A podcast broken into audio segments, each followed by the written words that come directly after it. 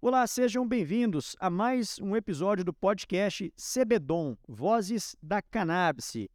Afinal de contas, o CBD pode reduzir o vício da nicotina e ajudar fumantes a deixarem o vício?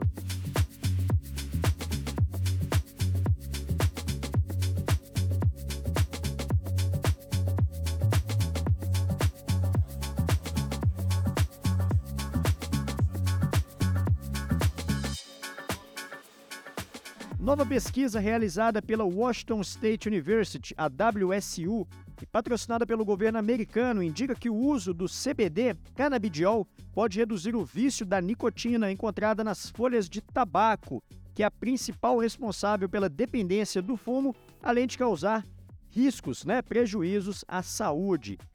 A pesquisa revelou que o CBD ele pode afetar os receptores do sistema endocannabinoide no cérebro que estão relacionados ao vício e à recompensa. Isso pode ajudar a diminuir o desejo pela nicotina e reduzir as chances de recaída. O estudo que foi publicado no Journal Chemical Research in Toxicology no último mês mostrou que a relativamente pequenas doses de CBD podem sim ajudar significativamente a inibir a enzima-chave associada ao processamento da nicotina no corpo humano, o que pode reduzir o desejo pelo cigarro.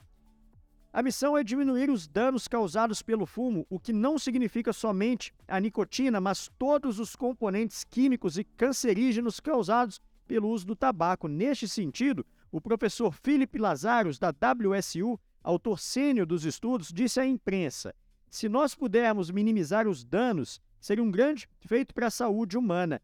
Enquanto outros pesquisadores dizem que mais estudos que envolvem o humano sejam precisos, este estudo mostra que existem microsomas derivados de linhagens celulares especializadas mostram que o canabidiol inibe várias enzimas relevantes, e isso inclui a CYP2A6, que é a principal enzima que metaboliza a nicotina.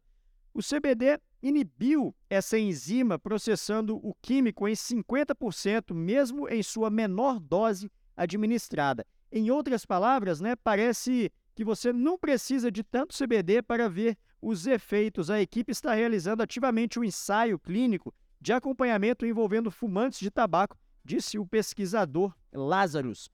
A pesquisa foi feita com o suporte de instituições americanas. Estudos prévios alcançaram conclusões similares sobre os inibidores de efeitos da nicotina com o CBD no metabolismo. A pesquisa ainda indica que tais inibidores são a chave para as enzimas, né, que servem ali como guias para os aumentos dos níveis plasmáticos de nicotina por cigarros fumados. E o que isso significa? Olhando para uma perspectiva de redução de danos, as implicações deste estudo podem ser altamente significantes. A nicotina ela é uma substância extremamente viciante e pesquisas mostram que os jovens preferem fumar cigarros de maconha do que cigarros de tabaco. Enquanto isso, existem muitas outras pesquisas sendo feitas para demonstrar os benefícios da cannabis medicinal na vida humana, sejam através dos óleos cosméticos, é, remédios manipulados e mesmo pelos farmacêuticos. É isso, gostou desse conteúdo? Acesse este e muitos outros no blog da CBDOM, Vozes da Cannabis. Eu vou deixar aqui na descrição desse episódio. Um abraço e até a próxima.